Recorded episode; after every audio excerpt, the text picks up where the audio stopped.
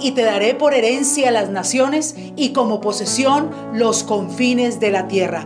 Este también es un principio del reino que le pidamos a Dios. Por eso en esta mañana pídale a Dios sabiduría, entendimiento, revelación, que le dé la capacidad de entender la palabra que Dios le quiere dar hoy para que usted salga a dar el fruto y brille como Dios quiere. Pastor, Dios lo bendiga grandemente, gozosos una vez más de poder estar en la casa de cada uno de ustedes, disfrutando de tiempos especiales, sabiendo que hoy Dios tiene una palabra especial para cada uno de nosotros. Amén. Igualmente, pastora, bendiciones para todos en esta hora. Bienvenidos a esta conexión. Así nos estamos congregando. Sí, amén. A Dios le ha placido que sea de esta manera y no más. Vamos a esperar y vamos de una vez a clamar. Amén, vamos a pedirle a Dios ese entendimiento que necesitamos para poder eh, que nos aproveche la bendición que viene a continuación. Acompáñenos, por favor. Amén. Padre Celestial, hoy en el nombre de Jesucristo nos acercamos a ti confiadamente. Señor, sabemos que tú tienes paz para cada uno de nosotros. Hoy recibimos paz para que con esa paz nuestra mente, nuestros sentimientos, nuestro corazón sea guardado y nos pueda aprovechar este tiempo. Que este tiempo no sea en vano para nosotros. Que no hagamos vano este tiempo. Por eso también, Señor, te pedimos que nos des la sabiduría, ese entendimiento necesario a fin de que este tiempo realmente nos aproveche al máximo y que comencemos a dar el fruto que tú quieres, que las obras que tú quieres que hagamos resulten de esta conexión en el nombre de Jesucristo, que tu palabra lleve fruto en nuestras vidas al ciento por uno, que la aprovechemos tanto que perseveremos cada día en la palabra que vas a darnos a continuación hasta que Cristo venga. Amén. En el nombre de Jesús recibimos lo que te hemos pedido. Amén, lo recibimos. Amén y Así es, amén. gloria a Dios. Y les digo que el diablo perdió la batalla Amén. y Cristo Señor. ganó la batalla. Acompáñenos y díganlo con nosotros también. El diablo perdió la batalla y Cristo ganó la batalla. Y con sus manos levantadas al cielo, vamos a darle gloria a Dios. Gloria a ti, Señor. Levante su voz allí donde se encuentra y hágalo con todo el corazón. Recibe Dios la gloria. Oración es alimento.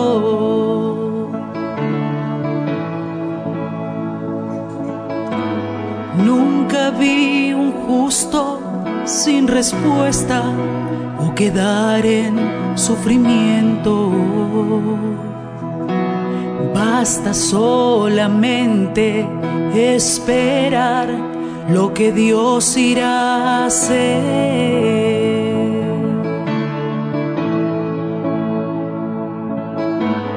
Cuando Él levanta sus manos, es hora de vencer. Oh, alaba, simplemente alaba. Está llorando, alaba. En la prueba, alaba. Está sufriendo, alaba. No importa, alaba. Tu alabanza Él escuchará. Dios va al frente abriendo camino, quebrando cadenas, sacando espinas.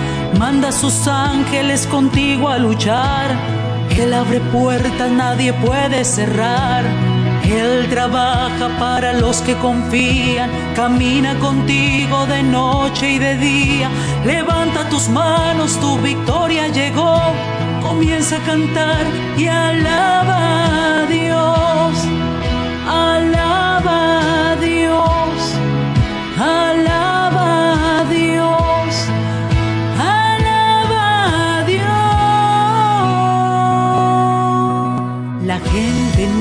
necesita entender lo que Dios está hablando.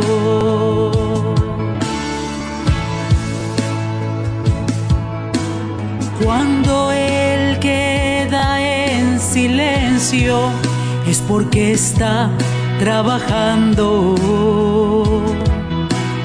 Basta solamente esperar lo que Dios irá a hacer.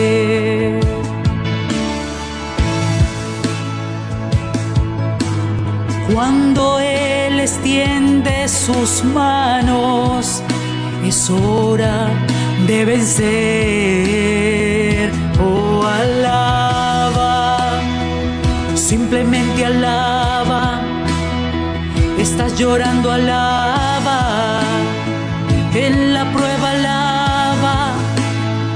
Estás sufriendo, alaba. No importa, alaba. Tu alabanza le escuchará. Dios va al frente abriendo camino, quebrando cadenas, sacando espinas.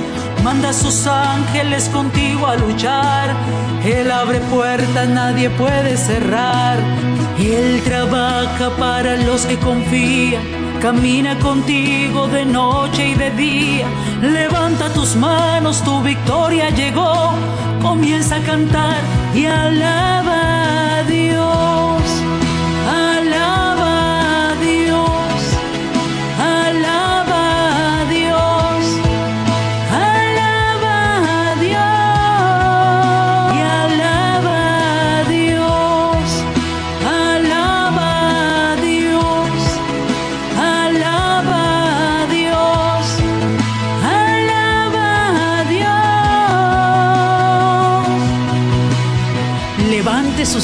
y glorifique a Dios, porque Él, Él ha sido bueno. Él ha sido paciente y misericordioso para con cada uno de nosotros. Ha estado ahí en los momentos de prueba, de dificultad, de angustia, de persecución. Él no nos ha dejado. Él no nos ha desamparado. Por eso lo invito, levante su voz, levante sus manos y empiece a alabar y a glorificarle a Él. Solamente a Él. Y alaba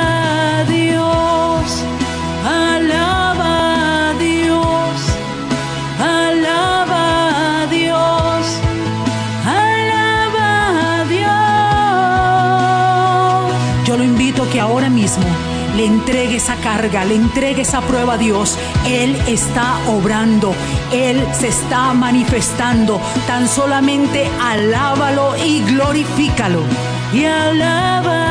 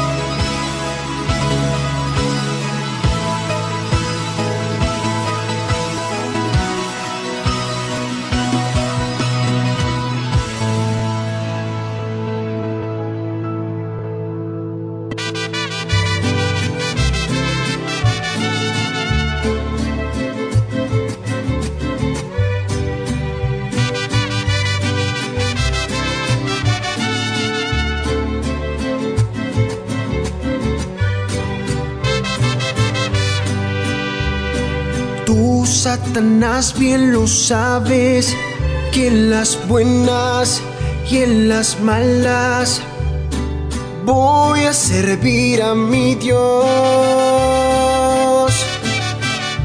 Razones llevo conmigo, el mismo Dios es testigo, te lo digo con valor. Sin Cristo nunca pudiera, mas con Cristo todo lo puedo. Por eso a Cristo le voy. Él nunca mide distancias, Él no conoce derrotas.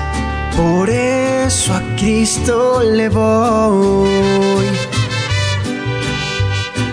Nunca de los nunca podrá un puro diablo más que un Cristo vivo. Siempre un Cristo vivo puede más que un diablo, pobre diablo muerto. Allá en el Calvario, en aquella tumba, demostró que pudo. Hasta lo profundo descendió mi Cristo, demostró su todo.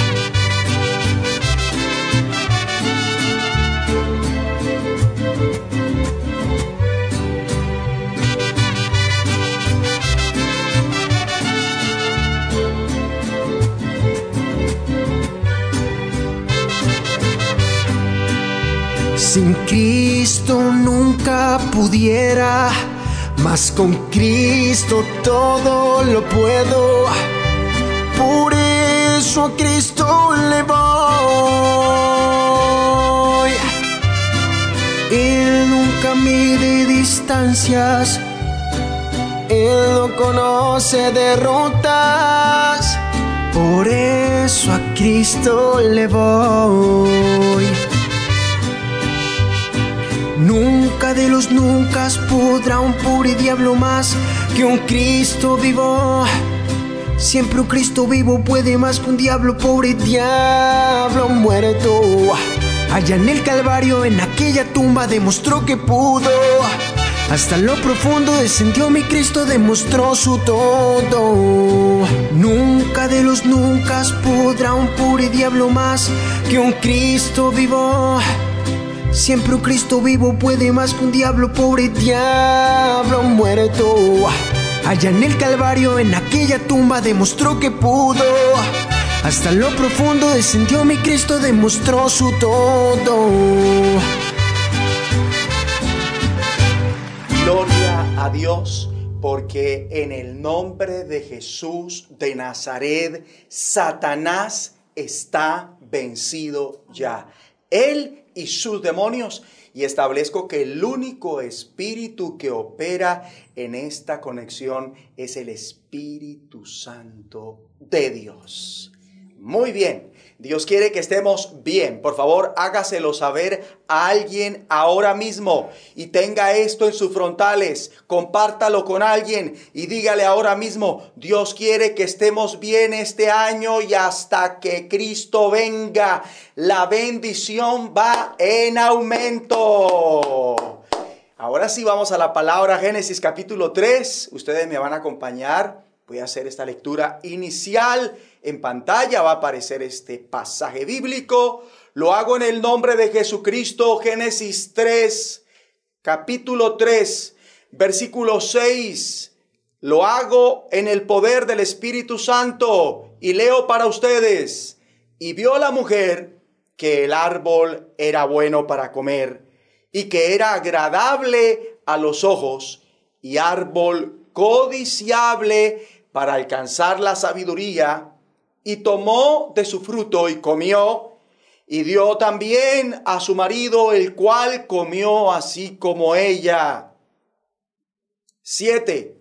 Entonces fueron abiertos los ojos de ambos y conocieron que estaban desnudos. Entonces cosieron hojas de higuera y se hicieron delantales. Y oyeron la voz de Jehová Dios que se paseaba en el huerto al aire del día y el hombre y su mujer se escondieron de la presencia de Jehová. Vamos a resaltar esta parte, por favor, donde nos cuenta el escritor de Génesis.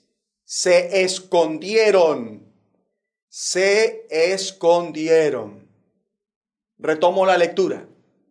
Se escondieron de la presencia de Jehová Dios entre los árboles del huerto. Se escondieron entre los árboles que Dios recién acababa de crear y que eran muy buenos. Nueve. Mas Jehová Dios llamó al hombre y le dijo, ¿dónde estás tú? Subráyeme esto también, esta cuestión. Solo la cuestión, por favor. Muy bien. ¿Dónde estás tú? Y precisamente ese es el asunto que vamos a tratar a continuación. ¿Dónde estás tú? Que hay una respuesta a esta cuestión. ¿Cuál? ¿dónde estás tú? Esa es la cuestión. ¿Cuál será su respuesta? Cada uno y Dios sabe cuál debería dar, ¿verdad? Algunos cristianos andan desaparecidos, brillan por su ausencia, están escondidos. Es como si el sistema anticristo se los hubiera tragado, porque no los veo, no se ven, porque como el camaleón se camuflan en el mundo, están mimetizados. De repente, últimamente, esta es la fecha y no han dado la cara. No quieren dar la cara. Y cuando uno se los encuentra, evaden. Caminan más rápido, pasan al otro carril, con afán, saludan de lejos, para no detenerse y dar la cara. ¿Cuál es el miedo? ¿Será que esconden algo? Ellos están jugando uno de los jueguitos preferidos del diablo y de las personas comunes y corrientes. Juegan a las escondidas con Dios. ¿Dónde estás tú? Alguien dijo por ahí, aquí estoy. Pues, ¿dónde está? Porque no lo veo. Déjese ver, ¿verdad? Déjese ver porque su congregación, donde Dios lo plantó, nada que lo ve. Déjese ver, porque aunque se oiga increíble, Dios no lo ve. Por eso pregunta el Señor, ¿dónde estás tú? De la cara. Deje de evadir su llamado. De la cara. Deje de ser incumplido. De la cara. Pague lo que debe. De la cara. Cumpla con lo que prometió de la cara, sea fiel, de la cara. Congréguese, de la cara. Oiga, ¿por qué no retoma su llamado? De la cara. No hable mal de los pastores, de la cara. Y quiero aclarar que cuando digo por el espíritu que dé la cara, no me refiero a que la ponga para ser grosero, altanero, intransigente atrevida, injusta. No me refiero a que la ponga para ser arbitraria, orgullosa, contenciosa, irrespetuosa, cínica. No me refiero a que la ponga para ser descarado, altivo, obstinado, pleitero, alevoso, respondón. No me refiero a que la ponga para ser rebelde, alzado, ingrato y temerario, de los que mata y come del muerto. Porque yo sí hablo. Cuando digo de la cara, me refiero a escuchar lo que se le tiene que decir y que si va a hablar, lo haga con mansedumbre. Cuando digo de la cara es para reconocer y aceptar sus errores, corregirse y asumir las consecuencias de ser el caso de los mismos, sin resentimientos, sin amargarse ni enojarse y mucho menos enemistarse con Dios o con sus pastores o con la iglesia donde Dios lo plantó. Ah, y que demuestre que quiere recuperarse y sirva al Señor en sus términos, no en los de usted, sino en los del Señor. A eso me refiero cuando digo que dé la cara, no sea desagradecido, intransigente, arbitrario, insensato, duro de servicio.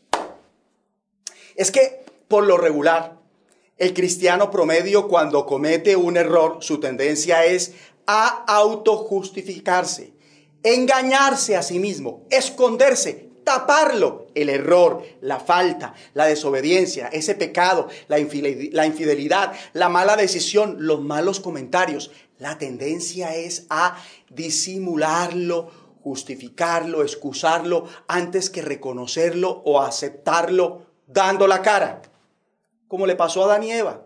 Y digo como ellos porque este patrón de comportamiento lo heredó la humanidad entera de ellos, según Romanos 5:12. Ladies and gentlemen, hoy un legado maldito, una naturaleza pecaminosa, hereditaria, contra la que debemos luchar. Mas cuando ésta se subestima, la persona sucumbe a esa vieja naturaleza, es dominada por ella y se deja llevar por ese maldito patrón adánico que impulsa a la persona para no dar la cara cuando debe, sino que hace que se esconda tras una aparente bondad, tras el positivismo o una de esas filosofías huecas de felicidad que están de moda ahora en el mundo, o se esconde tras las cosas y las personas, tras las agendas atareadas, los supuestos errores de otros, ciertos proyectos de vida, actividades aparentemente buenas de este mundo y pretende ahora tener una relación con Dios y la iglesia en calidad de escondido. Hoy día hay muchos así, sosteniendo una relación con Dios en calidad de escondidos. Qué engaño de sí mismos y qué cinismo. Hipócritas. De ahí que algunos que deberían estar dando la cara a Dios, a sus pastores, a la iglesia, a su familia, se esconden, están escondidos. Por eso el Señor dice, como dijo Adán y Eva, ¿dónde estás tú? Da la cara. Sus palabras, estas palabras ¿Dónde estás tú? Hacen eco hasta hoy. Y son para los que luego de lanzar la piedra escondieron la mano. Que están escondiendo un pecado. Y se están escondiendo por el pecado. Se esconden para no ser confrontados. Se esconden de la responsabilidad. Como el marido que pudiendo colaborar estando en casa, se encierra en una de las habitaciones a perder el tiempo y no quiere hacer lo debido, lo justo, Así algunos se encierran en su mundo porque no quieren ser reprendidos o no quieren dejar de hacer eso, por lo que se esconden de sus pastores, su iglesia y demás personas, comenzando por lo de su propia casa, porque saben que su proceder y comportamiento no ha sido justo, no va acorde a lo que se les ha enseñado por mucho tiempo de parte del Señor, a lo que se les ordenó, porque saben que metieron la pata, sin embargo, pese a que lo saben, no lo aceptan como debe ser, por eso la reacción es a esconder antes que reconocer, a tapar antes que confesar, a disimular antes que sincerarse, a fingir antes que evidenciar. Aceptémoslo. No se quiere dar la cara. Como el que a la hora de una reunión virtual en vivo y en directo, conectándose en una plataforma digital como Zoom, no activa la cámara durante la reunión. No se dejan ver. No dan la cara en señal de respeto a la reunión y para con quien lo invitó, el anfitrión, ellos algo esconden. Seguramente están haciendo algo que no deben hacer o no quieren que los vean como están porque sienten que no deberían verlos así. ¿O me equivoco? Y tampoco se esfuerzan para estar presentables a fin de dar la cara en esa reunión virtual. Y otros, según ellos, tienen muy buenos argumentos que no piensan cambiar para no dar la cara. Y esto lo hacen porque no se organizaron ni trabajaron para dejarse ver. O mientras están con la cámara apagada y su nombre allí escrito, en realidad no están. Pero ellos se engañan diciéndose a sí mismos que así están dando la cara, cuando no ya que estar en la reunión virtual con la cámara apagada en la mayoría de los casos no es más que una fachada para fingir que están, para hacerle creer al anfitrión y a los demás que están. Pero no, porque mientras durante la reunión con la cámara y micrófono apagado, ellos hacen a su vez cosas ajenas a esa reunión. Con razón no se dejan ver, porque hacen cosas que no deberían hacer durante ese tiempo. Por eso no se dejan ver durante la conexión. Por eso tapan, se ocultan, se esconden durante la reunión tras una cámara apagada que lleva, eso sí, su nombre.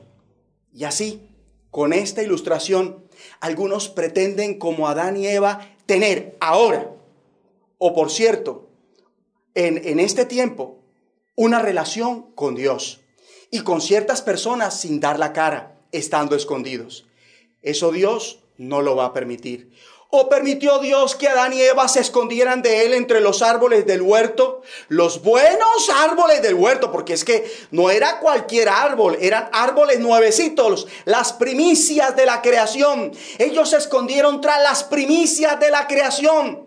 ¿Verdad que no? ¿Qué hizo Dios? Los descubrió los hizo dar la cara, preguntando a oídos de ellos que se encontraban ocultos, ¿dónde estás tú? Y no porque el omnipresente y omnisciente ignorara dónde estaban en realidad. Dios pudo haberles perfectamente sorprendido tras los árboles del huerto y haber dicho un, dos, tres por Adán y Eva. Mas no lo hizo. Porque Dios no se presta para este jueguito sucio de las escondidas, que a los cobardes, los hipócritas, los murmuradores, los saboteadores, los fraguadores, los tramposos, los hiperdelicados, que a los que aman las tinieblas, ¿cómo les gusta jugar este jueguito? Pregunte, escuche, haga algo ahora mismo con el que está a su lado y dígale así, ¿a usted le gusta jugar este juego?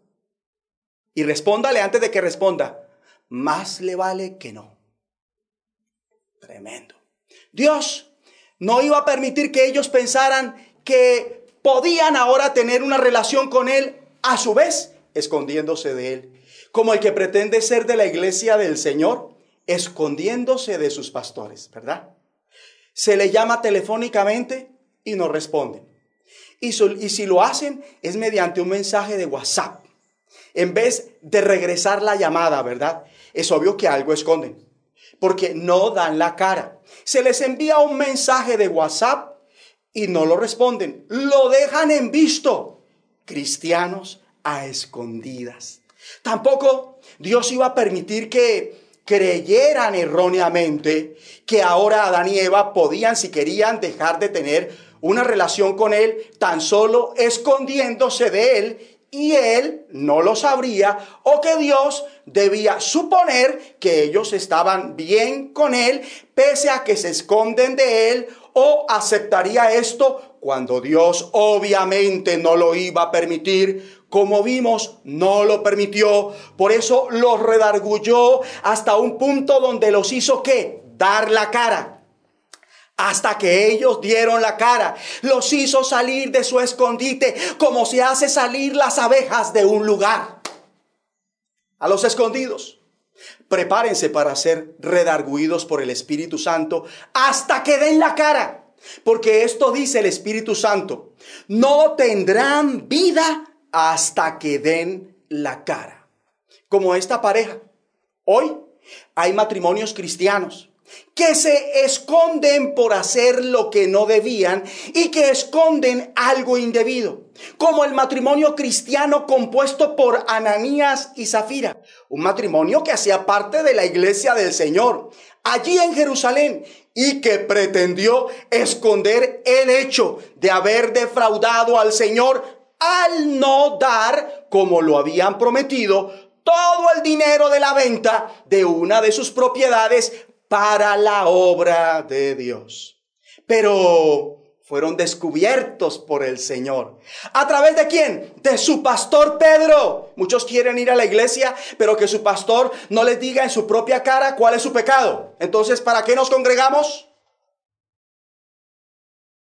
Y no lo sabemos interpretar. Sin embargo, vemos aquí una realidad que Dios sustenta por la palabra. Y Pedro le dice a Ananías, cuando éste venía todo orondo, a dar el donativo a la hora de congregarse, allí en Hechos 5.3 en adelante, acompáñeme por favor y leámoslo juntos para que nos demos cuenta que esto es verdad. ¿Por qué llenó Satanás tu corazón para que mintieses al Espíritu Santo y sustrajeses del precio de la heredad? Hagamos un alto aquí. Y les pregunto a cada uno de ustedes, ¿de qué está lleno su corazón? ¿De lo que Dios quiere o de lo que Satanás quiere? Muy buena pregunta. Ahora, eso que llena el corazón de un cristiano, sea de Dios o de Satanás, vino de aquellos con los que comparte, con los que está la mayor parte del tiempo. Obviamente, si son de Dios, por eso está lleno. ¿Verdad? Por Dios. Pero si son de Satanás, por eso está lleno del mismo diablo. Mi hermano y querida hermana en Cristo, están los hijos de Dios y los hijos del diablo. Está el Espíritu Santo y el Espíritu inmundo. ¿Quién lo guía a usted? Ahora, ¿quiénes son sus compañeros? ¿A quién les gusta, a quién le gusta seguir? ¿A quién le gusta ver? Ahora, los hijos del diablo son engañadores y ellos se creen mejores que muchos hijos de Dios y siervos de Dios. Por eso cuestionan, atrevidos, contradicen lo que es verdad y que es del Señor. Y lo hacen con argumentos que se oyen como si fueran de Dios. Parecen correctos, sensatos, pero en realidad no lo son. Son mentiras que Satanás y sus hijos quieren plantar en los corazones de los que en verdad son hijos de Dios para que se unan a ellos y hagan lo que ellos quieren y así se rebelen contra Dios. Cuidado. Con razón manda la ley del Espíritu. Velad y orad para que no entréis en tentación. Someteos pues a Dios, resistid al diablo y huirá de vosotros. Sed sobrios y velad, porque vuestro adversario el diablo como león rugiente anda alrededor buscando a quien devorar. ¿Ven cómo Satanás es el promotor de la mentira, de la hipocresía, el fingimiento, el engaño y el autoengaño? Como engañó a Eva, engañó a este matrimonio. Como indujo el matrimonio de Adán a esconderse, igual indujo el matrimonio de Ananías a esconder, a tapar. ¿Verdad? Y lo más curioso es que los indujo a tapar dando la cara, entre comillas. Porque ellos creían erróneamente que nadie, nadie lo sabría. Nadie, porque era cosa de ellos nada más. Ellos fueron inducidos por Satanás a mentirle, engañar a gente que nada más y nada menos estaba llena del Espíritu Santo. Loco que una persona, que un matrimonio, que habla y hace cosas a espaldas de otros, a escondidas, crea que puede burlar a Dios, al Espíritu Santo y a su pastor. ¡Locos! Pero acompáñeme de nuevo a Hechos 5.3. ¿Por qué llenó Satanás tu corazón para que mintieses al Espíritu Santo y sustrajeses del precio de la heredad? Mm, ¡Qué totazo! Esta confrontación. Esta no la vio venir Ananías y continúa diciéndole su amado pastor, reteniéndola, ¿no se te quedaba a ti? Y vendida, ¿no estaba en tu poder? ¿Por qué pusiste esto en tu corazón? No han mentido a los hombres, subrayeme esto, no han mentido a los hombres. Este Ananías tenía una película, pero estaba rayado. Porque mire la aclaración que le está haciendo Pedro. Pedro le está diciendo por el Espíritu Santo cuál es la mentalidad que tenía Ananías. Y él pensaba que las cosas de Dios eran cosas de hombres. ¡Qué locura! Ese es un golazo que le ha anotado el diablo a muchos cristianos hoy día. Pero usted y yo se lo vamos a tapar en el nombre de Jesucristo y no vamos a permitir que nos haga esa anotación. No han mentido a los hombres, sino a Dios. Santos del Señor. Cuando proponen en su corazón dar para la obra de Dios, así no lo digan y nadie lo sepa, Dios ya lo vio y oyó ¿Por qué? Porque Él es omnisciente. Dígalo conmigo. Él es omnisciente. Por lo tanto, Él está esperando que ustedes cumplan con lo que prometieron. Reitero, Adán y Eva le apostaron a poder esconderse de Dios. En el caso de Ananías y Zafira, ellos lo hacen inconscientemente, sin saberlo, ellos pretenden burlar la omnisciencia de Dios, la omnipresencia del Señor. Este par en plena era de la gracia le apostó sin saberlo a mentirle al Espíritu Santo que es verdad. El único que sabe todo lo que hay en Dios. ¿Será que no sabrá las intenciones del corazón de un ser humano? ¿Las intenciones de su corazón y el mío? Tremendo. ¿Será que no sabría las intenciones del corazón de Ananías. Volvamos una vez más a Hechos 5, versículo 4. Reteniéndola, ¿no se te quedaba a ti? Y vendida, ¿no estaba en tu poder? ¿Por qué pusiste esto en tu corazón? No has mentido a los hombres, sino a Dios. Ay, volvamos a hacer énfasis aquí, por favor. Con ese color bonito que sabe subrayar, subraye esto nuevamente y que sea como latente ahí, como un aviso de peligro. No has mentido a los hombres, sino a Dios. O sea que cuando usted le dice una mentira a su pastor, le está diciendo es una mentira a Dios. Ya le voy a explicar para que lo procese. Ananías erróneamente pensó que no dar todo lo que prometió, la venta de aquella propiedad para la obra de Dios, no tendría que ver con Dios. Chistosa esta forma de pensar. Él pensaba ingenuamente que eso era más una cosa entre hombres, más que con el Todopoderoso. Y aquí se viene el argumento que muchos sacan para no honrar a Dios con sus bienes, ofrendando de todo lo que recibe allí donde se congrega, ¿verdad? Y es este, cuando una persona da a la iglesia, da a los hombres y no a Dios. Ese es el argumento de muchos que no ofrendan en su congregación de todo lo que Dios les da. Por eso no dan. Entonces ellos dicen, ¿Para qué da? Le dicen a otro. ¿O para qué dar? Para darle de comer a esos pastores. Para enriquecerlos. Cuando vemos que sea que demos o no, se deje de dar lo prometido o se deje de dar según esté siendo bendecido o de conforme es bendecido para la obra del Señor, en realidad lo que estamos haciendo es dando a Dios. Sí, la Biblia nos lo enseña. Ananías con su mujer estaban dando para la obra pensando que esto que hacían era cosa de los hombres. Error. ¿Cómo los engañó Satanás? Mas Dios les reclamó. Sí, Señor. Dios les reclamó mediante su pastor. ¿Qué tal? pero ¿por qué el pastor me habla así? Es Dios hablándole a usted a través de su pastor de esa manera. Porque así hace Dios. Muchos dicen que el Espíritu Santo me redarguya, pero si quiere usar a su pastor, ¿no es válido que lo redarguya a través de él? ¿Es antibíblico? ¿Ya no hay gracia? ¿Ya no hay misericordia? ¿Cómo está engañando Satanás a muchos? Mas Dios, ¿qué hace?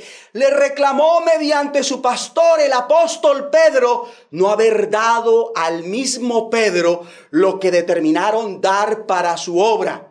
Aunque lo que damos para la obra lo ponemos es en las manos de los encargados por Dios, realmente lo estamos poniendo indirectamente en las manos del mismo Dios.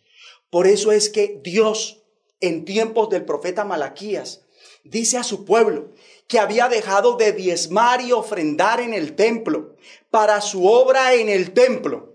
Así les dice, ¿robará el hombre a Dios? ¡Qué amor es del Señor! Esto es una confrontación amorosa, créalo. ¿Robará el hombre a Dios? Qué valiente fue Malaquías al ser fiel en hacer esta confrontación. ¿Robará el hombre a Dios? Pues vosotros me habéis robado. Y dijisteis, ¿En qué te hemos robado? En vuestros diezmos y ofrendas. ¿Ven el engaño en el cual se encontraba el pueblo de Israel? Robando a Dios, pero no querían ver que en realidad le robaban. Porque cuando son confrontados, ellos se atreven a decir, pero ¿en qué estamos robando a Dios? Prácticamente el Señor tuvo que hacerles una terapia para que cayeran en cuenta Qué amor del Señor por su pueblo, ¿verdad? ¿Sí lo notaron? Que aunque el pueblo daba a los sacerdotes encargados del templo sus diezmos y ofrendas, sean las ofrendas votivas, es decir, las prometidas voluntariamente, como la de Ananías y Zafira, lo mismo las primicias, quien recibía realmente esos diezmos y ofrenda era quien? Dios. Los sacerdotes y su obra son el canal a través del cual Dios recibe los bienes con que debemos honrarlo. Y esto es verdad, pues cuando ellos dejan de hacerlo, Y no se me hace raro que hayan dejado de hacerlo porque Satanás los engañó al dejar ellos de diezmar y ofrendar en el lugar establecido para congregarse, ellos están dejando de honrar a Dios. Por eso Dios guía mediante el Espíritu Santo a Malaquías, su profeta, y los confronta amorosamente, aunque no parezca que esta es una confrontación amorosa, lo es diciéndoles lo que en realidad estaban haciendo y las consecuencias por hacer eso. Leámoslo conmigo. Versículo 8. ¿Robará el hombre a Dios? Pues vosotros me habéis robado. Y dijisteis, ¿en qué te hemos robado? En vuestros diezmos y ofrendas. Qué amor, ¿verdad? Esto es puro colirio fresco. El que hay que comprar en este último tiempo. Nueve, malditos sois con maldición. Qué amor es del Señor. Porque vosotros, la nación toda, me habéis robado. Tremendo. Y aquí el Señor está diciendo esto no de maloso, sino porque los ama. Créalo, esta es una forma amorosa que Dios tiene de hablarle a su pueblo cuando viene al caso. Versículo 10, trae todos los diezmos al alfolí y hay alimento en mi casa, porque no voy a permitir que dejen morir de hambre a mis sacerdotes. ¿O cómo van a vivir ellos? ¿O qué quieren que hagan ellos? ¿Que dejen el templo para ir a buscar el pan cuando deben estar ocupados en mi obra? Tremendo esto. Algunos todavía no habían entendido esta partecita. Y probadme ahora en esto. Estoy continuando con la lectura. Dice Jehová de los ejércitos, si no os abriré las ventanas de los cielos y derramaré sobre vosotros bendición hasta que sobreabunde asombroso amor. Vemos aquí cómo Dios procede para hacerle saber a su pueblo que al dejar de diezmar y ofrendar, no lo estaban dejando de hacer simplemente con sus sacerdotes y ministros, sino que sobre todo con él directamente. Y para hacérselo entender Dios mismo, haría algo que los sacerdotes jamás podrían, porque no eran él, no eran Dios, pero él sí, como es Dios, les demostraría maldiciéndolos, ¿verdad? Maldiciéndolos. Así les demostraría que ellos los, lo estaban robando, porque como pensaban que eran cosas de hombres, entonces digo, ah, ¿quieren que son cosas de hombres? Pues ahora los voy a maldecir. Y les voy a hacer entender que a quien están robando realmente es a mí. A quien le están, a quien le están quedando realmente mal es a mí, no es al hombre. Los problemas los tienen es conmigo, no con los sacerdotes. Ustedes están robándome más que fallando al sacerdocio y el mismo templo. De manera que por cuanto Dios los maldeciría, la bendición del pueblo la provisión escasearía, se malograrían sus emprendimientos, no prosperarían, porque Dios no les iba a cerrar el templo para que no entraran más, sino más bien les iba a cerrar que las ventanas de los cielos y daría lugar a la sequía, al devorador, sobre todo lo que el pueblo tenía, las plagas vendrían y desangrarían las finanzas de su pueblo. Así ellos entenderían que estaban robándole a quién? Al Dios omnipotente, omnipresente y omnisciente, y no meramente al templo y a sus ministros. O sea que un medidor de cómo van a estar las finanzas de una congregación es cómo está económicamente la obra de Dios. Así es. Así es. Si la obra de Dios económicamente está bien, la congregación va a estar bien financieramente. ¿Qué tal? Hermoso. Hay que entenderlo. Hay ovejas atrevidas, ignorantes, que sabe qué hacen? Castigan a sus pastores. No sé si lo hacen adrede, premeditadamente o inconscientemente.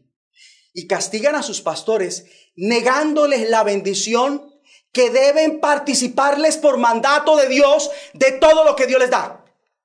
Eso lo están haciendo. Pero al hacer esto, ellos ignoran que no están castigando a sus pastores. Realmente se están metiendo es con Dios. Es como volver a darle otro varazo a Jesús en la espalda. Es como volver a azotar a Jesús. Qué loco, ¿verdad? De ahí que cuando un cristiano desanima y desacredita el deber que tiene todo creyente de honrar a Dios con sus bienes, al ponerlo en manos de sus pastores, ese cristiano ignorante, lleno de Satanás, atrevido, avaro, rebelde, engañado y autoengañado, se está metiendo es con Dios, está atacando a Dios al desanimar a la iglesia para que deje de hacer partícipe de todo bien a quienes Dios les dio como sus pastores. Se está metiendo con Dios al engañar a otros para que no den sus donativos, ofrendas y demás y son tropiezo para la realización de la obra del Señor, para que no se ganen amigos para Dios con esas riquezas que hay que dar. De ahí que vemos que Dios procedió contra Ananías y Zafira. Porque al retener parte de lo que habían determinado dar voluntariamente para la obra del Señor, al entregarlo incompleto a Pedro su pastor, ellos no estaban engañando a un obispo, sino a quién? ¿A quién? Al que los hizo nacer al que les da nuevas misericordias cada día, al mismo Dios. Leamos. En Hechos 5.4, reteniéndola, no se te quedaba a ti. Y vendida, no estaba en tu poder, porque pusiste esto en tu corazón. No has mentido a los hombres, sino a Dios. Yo no sé cómo vamos a subrayar de nuevo esta frase, pero lo vamos a hacer de una manera inusual como nunca antes habíamos subrayado un pedazo bíblico. No has mentido a los hombres, sino a Dios. Y que esto explote en nuestro corazón y entendamos lo delicado que es tratar de mentirle a Dios pensando que se están metiendo con los hombres y no con Dios. Qué equivocado estaba este par. Me imagino el helaje que recorrió Ananías cuando su pastor le dice esto tomado por el Espíritu del Señor. Me imagino el torcijón estomacal que sintió en ese momento. Que Dios nos guarde. Pero también demos la cara. Y cuidado, cuidado con difamar de los que viven del Evangelio. Pues es la voluntad de Dios que uno que sirve a Dios viva por esto, de servirle al Señor. Ese es su derecho. Ese es su derecho. Si Pablo no quiso valerse de ese derecho, él con Dios. Si Pablo pensó que con eso tenía más gloria al no valerse de, él, de, ese derecho, él con Dios, pero él mismo reconoció que ese es el derecho que, que tiene todo aquel que le sirve a Dios. Escrito está en su primera carta a los Corintios, capítulo 9, versículo 11. Si nosotros sembramos entre vosotros lo espiritual, es gran cosa si cegaremos de vosotros lo material. ¿No es ilógico? ¿No es avaro? ¿No es pecado? ¿No es egoísta? ¿No es fraude? ¿No es servir por interés egoísta? No, no aquí estamos hablando de otras cosas. Sigue diciendo Pablo, ¿no sabéis que los que trabajan en las cosas sagradas comen del templo? Y que los que sirven al altar, del altar participan. Ahora mire lo que dice Pablo. Así también ordenó el Señor. Subrayeme esto. Ordenó el Señor. No ordenó Pablo. No ordenó X, Y, Z hombre. No, no. O X religión o X congregación. No, dice, así también ordenó el Señor a los que anuncian el Evangelio. Subrayeme eso también que vivan del Evangelio. Mm. Yo vivo del Evangelio y lo reconozco. Y sé, soy consciente que es lo que Dios quiere. Porque de yo ocuparme en otra cosa, descuidaría mi llamado y no cumpliría con mi ministerio. Y por cuanto sirvo a Dios, dependo del sustento que Dios me da a través de la iglesia y a través de aquellos a quienes edifico enseñándole cosas como esta. Que vivan del Evangelio. Subráyelo. Que vivan del Evangelio. ¿Y sabe por qué esto? Porque en los libros que escribió Moisés leemos, no impidan que el buey coma mientras desgrana el trigo. Y si la Biblia dice eso, no es porque Dios se preocupe de los bueyes. El que tiene oídos para oír, oiga, sino porque se preocupa por nosotros, sus ministros. Tanto los que preparan el terreno como los que desgranan el trigo lo hacen con la esperanza de recibir parte de la cosecha, o me equivoco. De la misma manera, cuando nosotros les comunicamos a ustedes la buena noticia, los edificamos y hacemos la voluntad de Dios, es como si sembráramos en ustedes una semilla espiritual. Por eso, como recompensa por nuestra labor, tenemos derecho a que ustedes nos den lo necesario para vivir. Si otros tienen ese derecho, con más razón lo tenemos nosotros. Así que cuando vitupera a los que viven del Evangelio, algo que está bien, hablo del vituperio, hablo de a los que viven del Evangelio atacarlos. Ellos no están mal, es correcto, es correcto. Pero cuando los ataca porque viven del Evangelio, cuando habla mal de ello y hace que otros dejen de honrar a Dios con sus bienes debido a sus necios comentarios, o que se aparten del Señor y que dejen de servir al Señor por terminar enredándose en los negocios de la vida para sufragar lo que necesitan para su sustento, causando así afectación a los que viven del Evangelio y la misma obra del Señor esto provoca a Dios, quien procede. ¿Cómo? Solo Dios lo sabe. Pero lo que sí sabemos por esta palabra es cómo Dios procede con Israel, su pueblo, cuando fue ratero. Y con este par de tramposos, de tramposos, Ananías y Zafira, nuevamente, allí en Hechos 5, versículo 4, reteniéndola, no se te quedaba a ti, y vendida, no estaba en tu poder, ¿Por qué pusiste esto en tu corazón? No le has mentido a los hombres, sino a Dios. Subrayemos esto, yo no sé, con otro color será. Pero de alguna manera queda esto encriptado en nuestro corazón. No le has mentido a los hombres, sino a Dios. Viene abajo toda fortaleza contra principios justos como el que está dándonos el Espíritu Santo con esta palabra. Cuando Ananías escuchó esto, ¿sabe qué, qué ocurrió? Cayó muerto. Ojo, porque esto acontece en la era de la gracia, no en la era de la ley mosaica, no se confunda.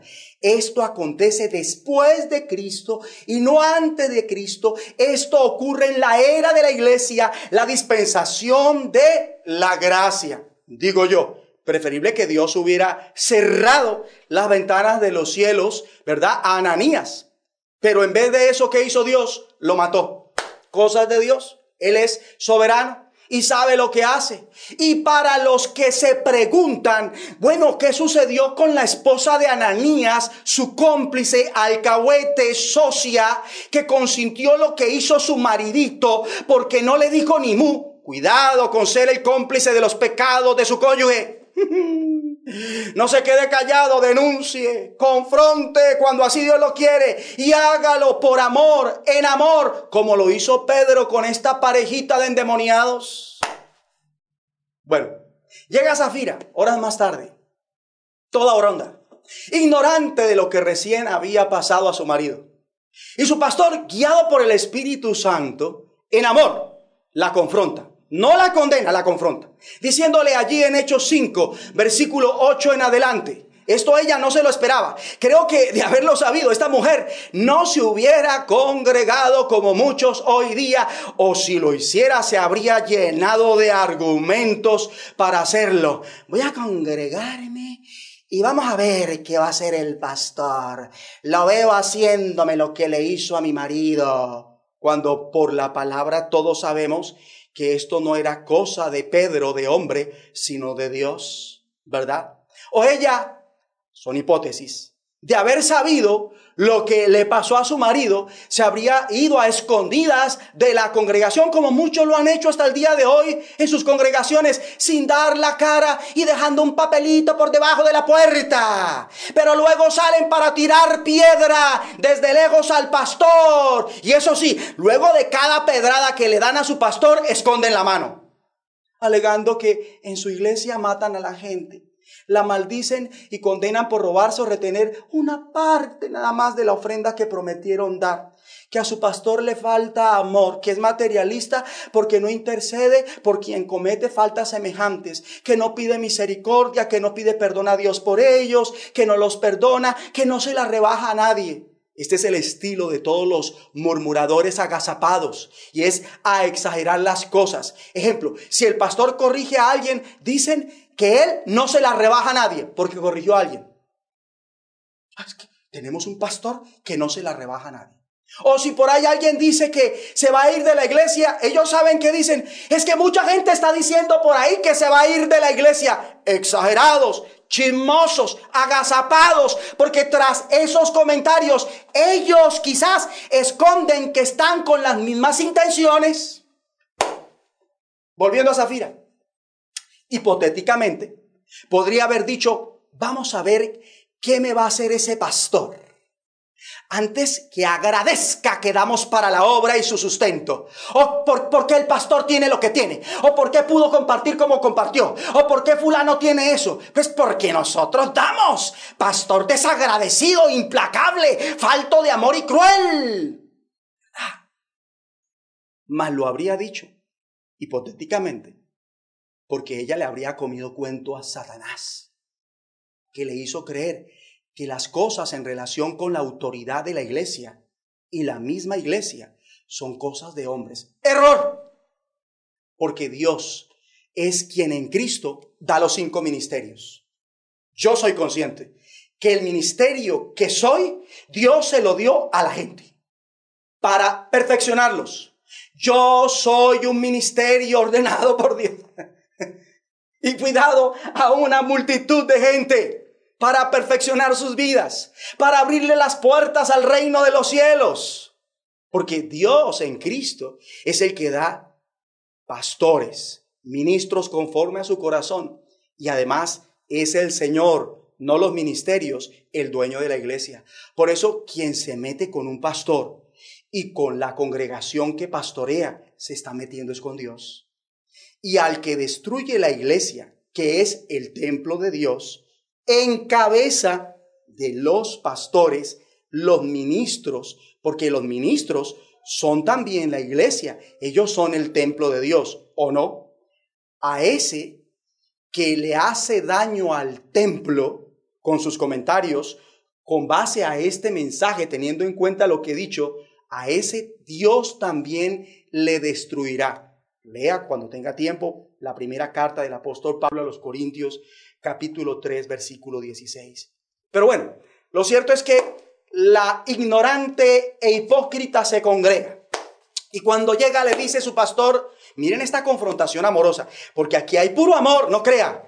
Aquí hay puro amor. Lo que pasa es el concepto que tenemos de amor, la mayoría tiene un concepto muy, muy escaso de lo que es el amor. Y cuando Jesús dice, yo reprendo y castigo a todos los que amo, uy, a mí me explota algo en la cabeza, a usted no. Pero esto es amor. Ve lo que le dice él a esta hipócrita. Dime, ¿vendiste en tanto la heredad? Que le está hablando el pastor a su oveja. Y ella dijo, sí, en tanto.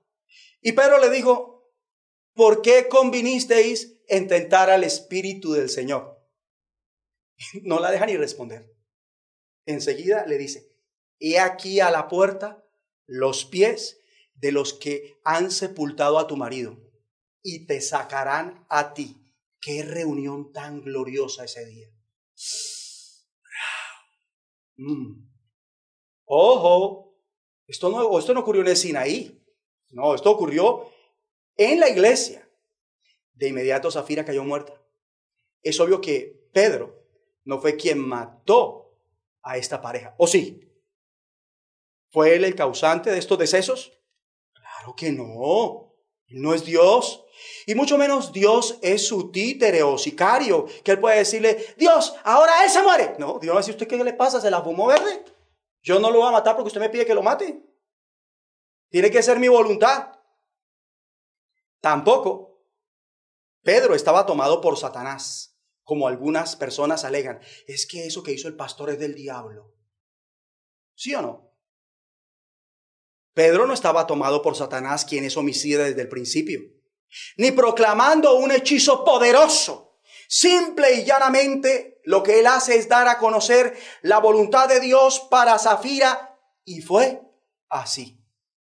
Eso precisamente debería ser todo pastor y ministro y debería querer toda congregación, tener un pastor y un ministro que exponga única y exclusivamente la voluntad de Dios para la iglesia o en su defecto para alguien específicamente en la congregación. Y debería hacerlo así, por ello sea incomprendido, atacado, vituperado, maldecido, calumniado. Recuerde, querido pastor, ordenado por Dios y conforme al corazón de Dios. Recuerde lo que le dijo Dios a Jeremías, su siervo. Hoy se lo dice a usted a través de este su servidor. Pelearán contra ti, pero no te vencerán porque yo estoy contigo, dice Jehová, para librarte. Asegúrese siempre, eso sí, de no decir, no hacer nada por su propia cuenta. Nuestra comida, mis queridos pastores y ministros del Señor, debe ser hacer la perfecta voluntad de Dios y acabar su obra. Cumple tu ministerio. Y como Dios dice, en boca del profeta Isaías, ahora Dios dice en boca de este su servidor, a usted, consiervo en Cristo, si alguno conspirare contra ti, lo hará sin mí. El que contra ti conspirare, delante de ti caerá. ¿Y qué ocurrió con Ananías y Zafira? ¿Delante de quién cayeron? ¿Delante de quién? Del siervo del Señor. Delante de Pedro cayó esta pareja que conspiró entre ellos para no dar el dinero completo de la venta de la propiedad que habían prometido para la obra. Pero la iglesia fiel, en cabeza de ministros fieles, es invencible.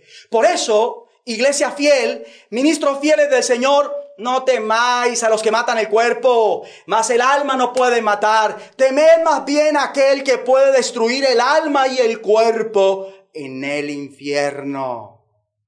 Brothers and sisters, no tienten al Espíritu Santo que ahora habita en cada uno de ustedes.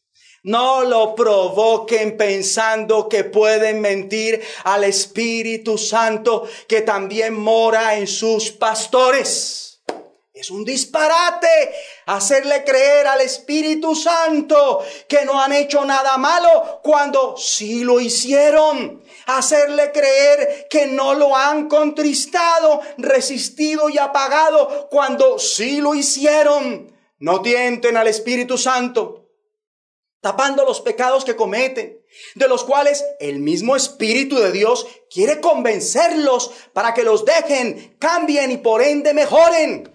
No tienten al Espíritu Santo sosteniendo, defendiendo, litigando por la mentira como si fuese verdad. No seamos descarados. Somos el templo del Espíritu Santo. Él mora en nosotros. Es una locura tapar eso que el Espíritu Santo que habita en nosotros ya sabe. Es un suicidio espiritual tratar de disimular eso malo que para Dios ya no es un secreto y de lo cual el Espíritu nos quiere convencer. Jesús dijo del Espíritu Santo, cuando Él venga, convencerá al mundo de pecado. Y sí, cuando una persona se comporta como los del mundo, necesita convicción de pecado que solo la da el Espíritu Santo, directa o indirectamente, ¿verdad? Y cuando la persona es lo suficientemente fuerte, porque es como un hombre fuerte, armado, que resiste al Espíritu Santo, entonces Dios le manda a su pastor para convencerlo del pecado que está cometiendo, ¿verdad? Lo acabamos de ver. Hay que ser muy sinvergüenza, como Ananías y Zafira para sostener una mentira como si fuera verdad. ¿No les parece a ustedes? Mientras que a su vez se tiene al Espíritu Santo, más delicado aún. El Espíritu de verdad que nos quiere guiar siempre es a toda qué? La verdad. A decir qué? La verdad. A recibir qué? La verdad. A andar en qué? En la verdad. Con cristianos de qué? De verdad. Adorar en espíritu y en qué? Y en verdad. Y tratar a los demás conforme a la verdad de quién? A la verdad de Dios. Pero cuando se finge, se resiste descaradamente al Espíritu Santo, como lo hizo Ananías y Zafira. Con razón Dios mató a este matrimonio. Ellos jamás pensaron que el día que se congregaron, ese, es el ese sería el día en que Dios los mataría. ¿Será que el día que por fin nos congreguemos físicamente, alguien va a morir?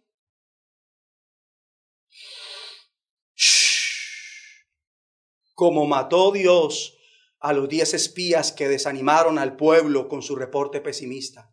Exagerado, por ende mentiroso.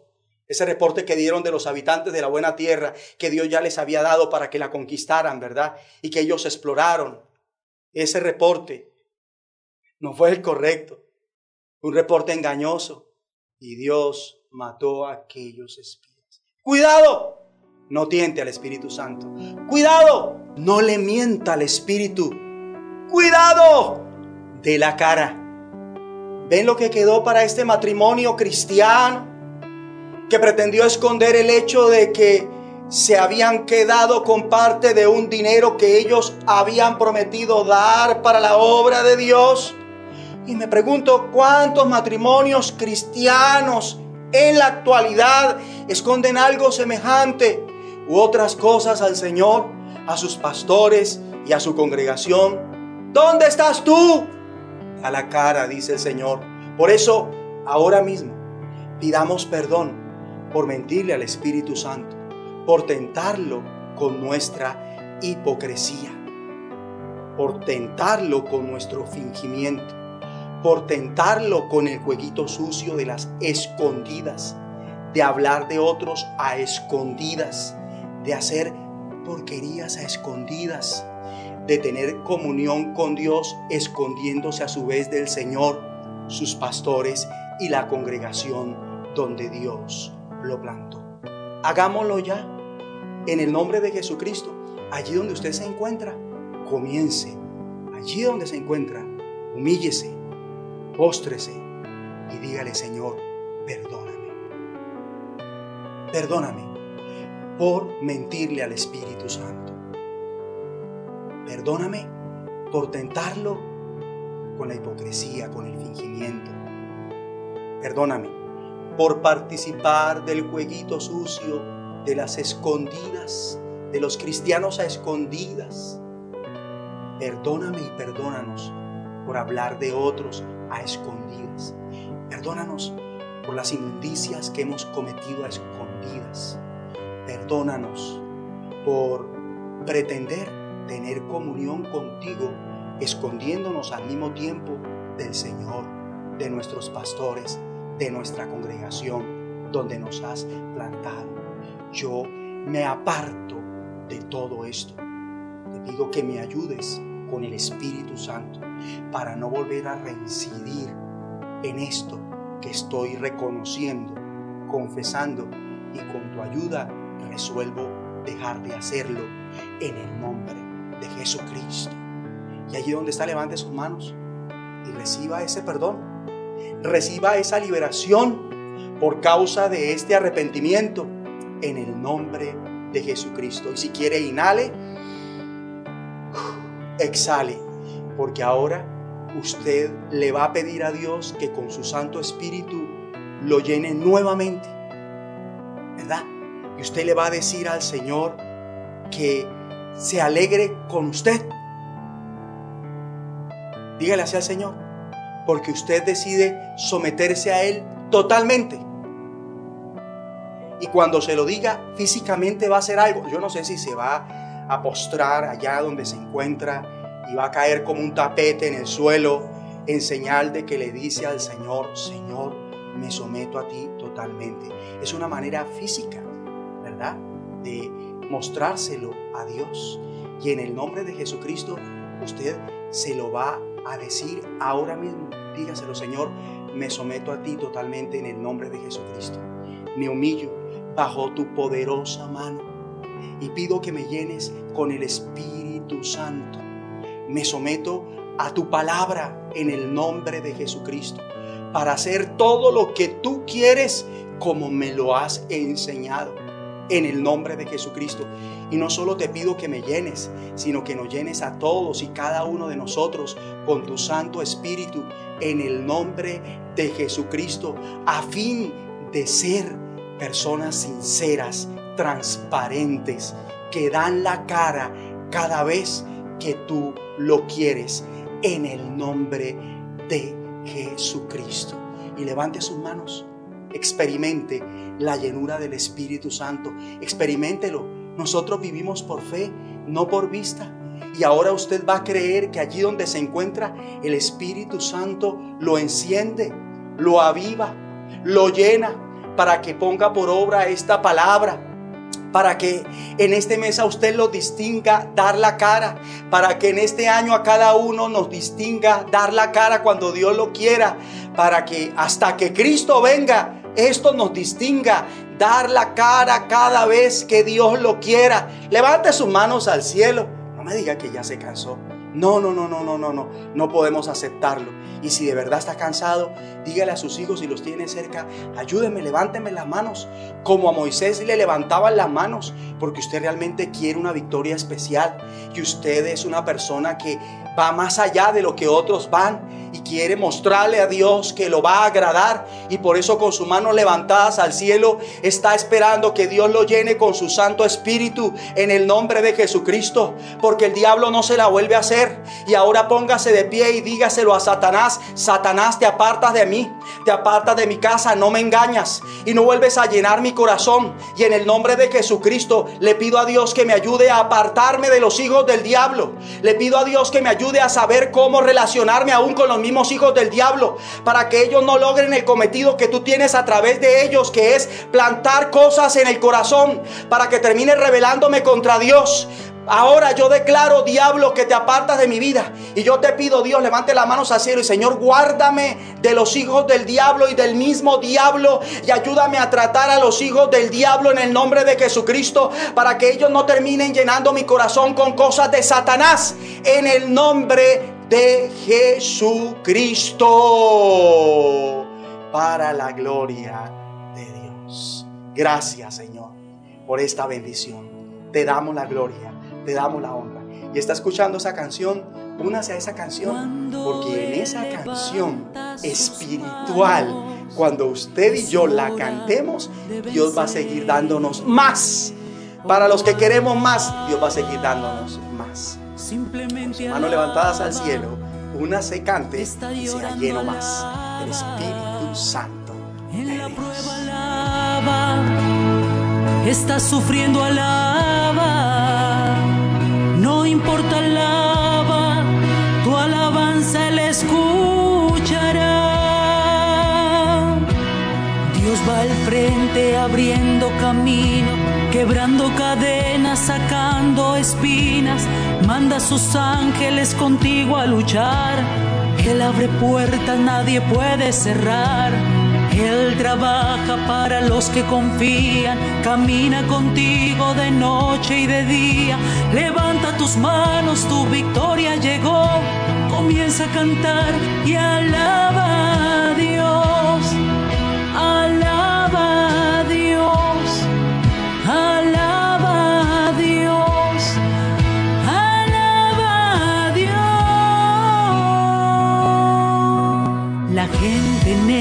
Necesita entender lo que Dios está hablando.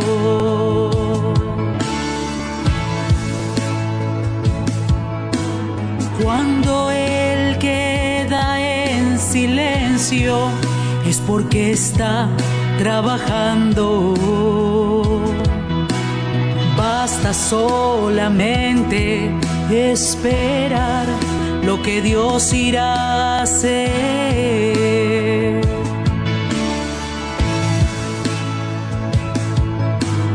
Cuando Él extiende sus manos, es hora de vencer. Oh, alaba. Simplemente alaba. Estás llorando, alaba.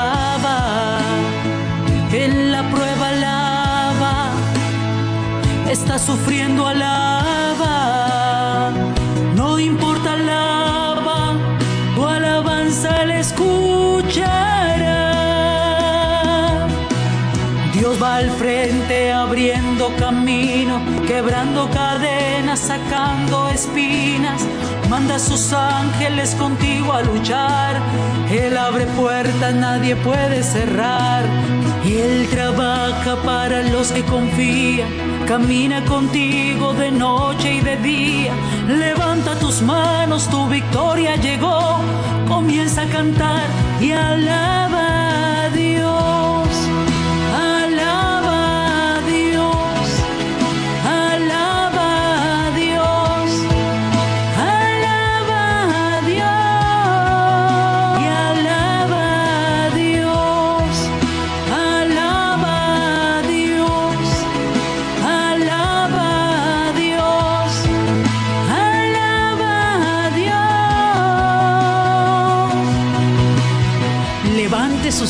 y glorifique a Dios, porque Él, Él ha sido bueno, Él ha sido paciente y misericordioso para con cada uno de nosotros.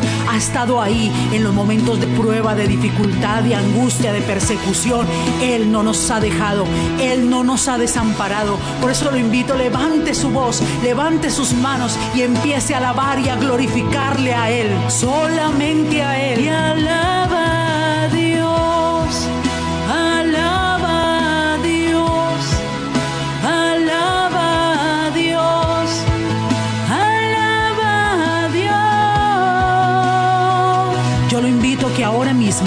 le entregue esa carga, le entregue esa prueba a Dios. Él está obrando, Él se está manifestando. Tan solamente alábalo y glorifícalo. Y alaba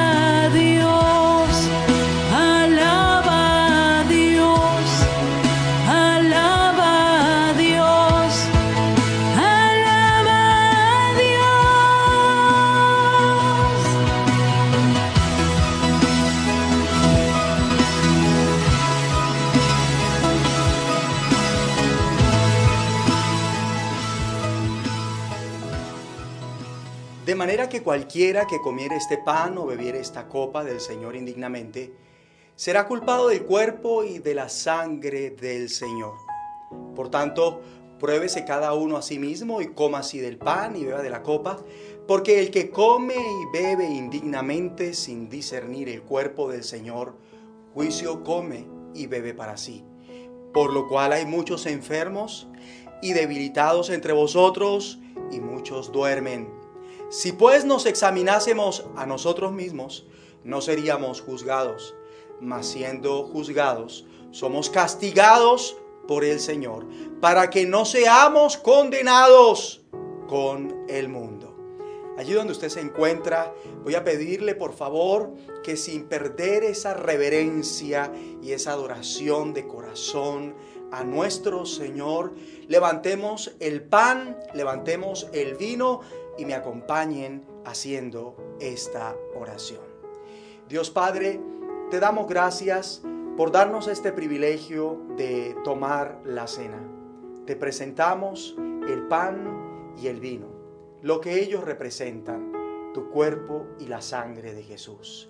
Que el propósito por el cual Jesús instituyó que nosotros festejemos este tiempo se cumpla en nuestras vidas, para que esté presente en nuestros frontales que Cristo murió por nosotros, pero que además resucitó y está a tu diestra esperando la orden tuya a fin de venir por nosotros y cumplir su plan de reino en nosotros y luego en toda la tierra.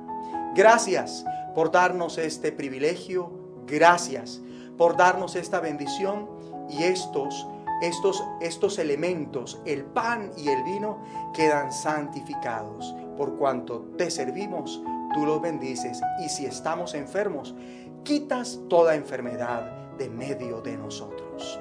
Amén y amén. En su mano derecha va a tomar el pan, por favor, y quiero que me escuche, porque yo recibí del Señor lo que también os he enseñado, que el Señor Jesús, la noche que fue entregado, tomó pan y habiendo dado gracias lo partió y dijo, tomad, comed, esto es mi cuerpo que por vosotros es partido, haced esto en memoria de mí. Y teniendo el pan en su mano derecha, haga memoria de Jesucristo. No pierda de vista el centro de este momento, Cristo. Recuerde que el pan representa el cuerpo de Jesús, que ese cuerpo recibió el castigo de nuestra paz, pero también ese cuerpo fue hecho una llaga para que por su llaga los que estemos enfermos seamos curados. Y usted conmigo va a creer que todo el que está enfermo ahora es curado. En el nombre de Jesús, recíbalo. Y los que dignamente tomamos la cena del Señor, esto se va a reflejar en una buena salud, en fortaleza, vigor espiritual y larga vida. Por favor, ahora sí, todos, dando gracias a Dios nuevamente, diga Señor, gracias en memoria tuya como este pan, comamos del pan.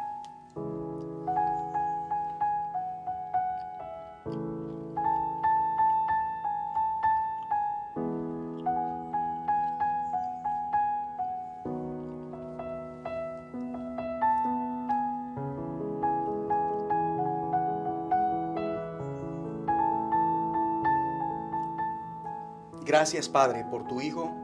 Gracias porque en Cristo lo diste todo para que ahora nosotros podamos ser libres, ser sanos y celebrar esa victoria y también recordar que Cristo viene a establecer tu reino definitivo en esta tierra. En el nombre de Jesucristo. Escúcheme por favor. Asimismo, tomó también la copa. En su mano derecha la va a tomar, por favor después de haber cenado diciendo, esta copa es el nuevo pacto en mi sangre. Haced esto todas las veces que la bebiereis en memoria de mí. Así pues, todas las veces que comiereis este pan y bebiereis esta copa, la muerte del Señor anunciáis hasta que Él venga. Vamos a levantar nuestra copa en la mano derecha y digamos juntos en memoria tuya, Señor Jesucristo, recuerde lo que representa el contenido de la copa el nuevo pacto en la sangre de Jesús. Ya no es la sangre de un animalito la que nos justifica delante de Dios o nos hace quedar bien ante Dios. Es la sangre del único Hijo de Dios, la que sí nos hace justos y causa en nosotros lo que no causó la sangre de aquellos animalitos. Que Dios reciba la gloria por su Hijo y por haberlo entregado y haber derramado hasta la última gota de sangre para redimirnos y liberarnos. Damos gloria a Dios. Podemos todos beber de la copa, por favor.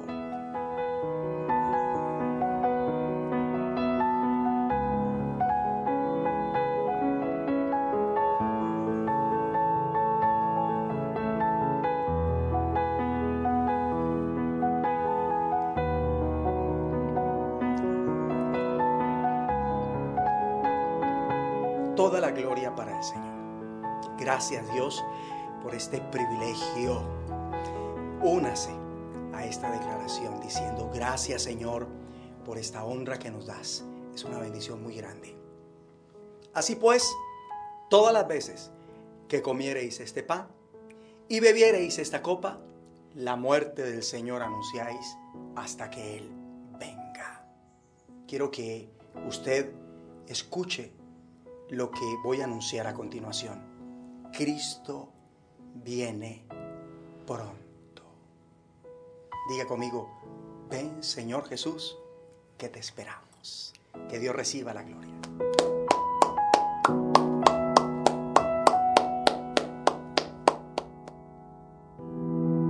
Hola, queremos decirte que es un privilegio que hayas tomado tu tiempo para escuchar esta enseñanza. No has llegado aquí por casualidad.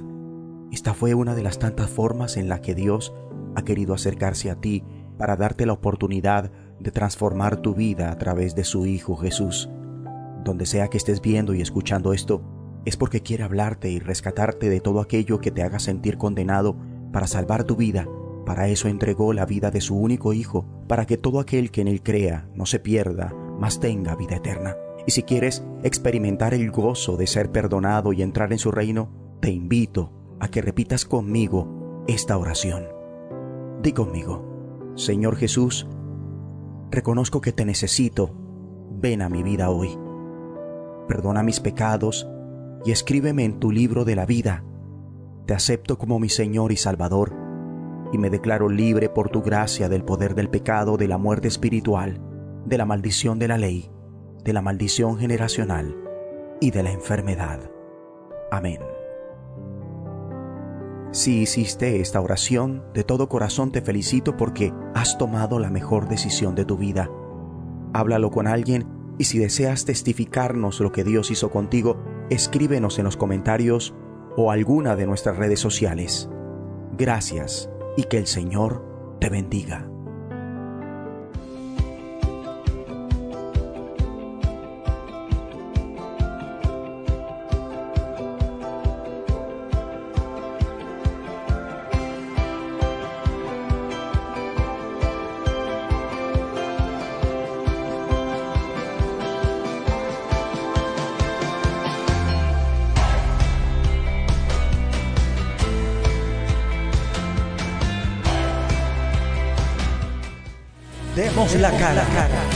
Este 22 de marzo para aumentar las bendiciones en todas las cosas.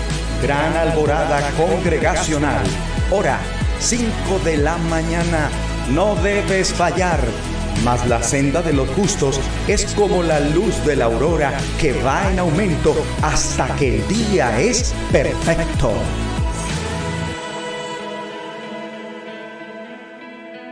¿Dónde estás tú? Dios lo bendiga, pastor, por esa palabra, Amén. porque creo que ese título nos va a dar vueltas y vueltas durante toda esta semana, porque sí, tenemos que poner por obra lo que hemos aprendido a través de la palabra y no podemos excusarnos, sino al contrario, tomar la actitud correcta para que palabras como estas cumplan el propósito delante de Dios y también delante de nosotros. Amén. Y estamos convencidos que para quienes con un corazón bueno y recto se conectaron hoy primeramente con Dios y luego Sí, con nosotros, sus pastores, la congregación del Señor, aquellos que con corazón bueno y recto lo hicieron, esta palabra va a llevar fruto al ciento por Amén, uno. amén. Va a dar una buena cosecha de obras según la voluntad de Dios. Y si no le ha dado like a este mensaje, por favor, de una vez, dele like a este mensaje y comente. Comente no para contender, comente para edificar a otros mutuamente. Amén. Hágalo, comente conforme esta palabra. Comparta este bendito Así mensaje. es. No olvide esta semana, numeral palabra de fe, numeral orar sin cesar, la intercesión, martes, jueves, 5 de la mañana en punto, Dios mediante, próximo domingo, 10.30 en punto, estamos conectados todos para glorificar y ser perfeccionados por Dios también. Así que lo que tenemos es para aplicar en nuestras vidas y hacer que el reino de los cielos avance donde quiera que nosotros vayamos Amén. y en donde nos encontramos. Así es. Por eso no siendo más, levantamos nuestras manos al cielo y vamos a recibir la bendición Amén. que Dios quiere darnos para seguir una semana llena de victoria y de bendición. Recibamos la bendición del Padre, la del Hijo, la del Espíritu Santo, la espiritual, la física, la económica. Esta es la herencia de los hijos de Dios. Dios les bendiga. Oh Dios, cuán grande es tu misericordia. Bienaventurados los que se amparan bajo la sombra de tus alas. Y así estamos despedidos. Ocho días conectadísimos. Bendiciones. Bendiciones. Sonría. Cristo viene pronto. Él no conoce derrotas, por eso a Cristo le voy. Nunca de los nunca podrá un pobre diablo más que un Cristo vivo. Siempre un Cristo vivo puede más que un diablo, pobre diablo muerto. Allá en el Calvario, en aquella tumba, demostró que pudo. Hasta lo profundo descendió mi Cristo, demostró su todo. Nunca de los nunca podrá un puro diablo más que un Cristo vivo. Siempre un Cristo vivo puede más que un diablo, pobre diablo muerto. Allá en el Calvario, en aquella tumba, demostró que pudo. Hasta lo profundo descendió mi Cristo, demostró su todo.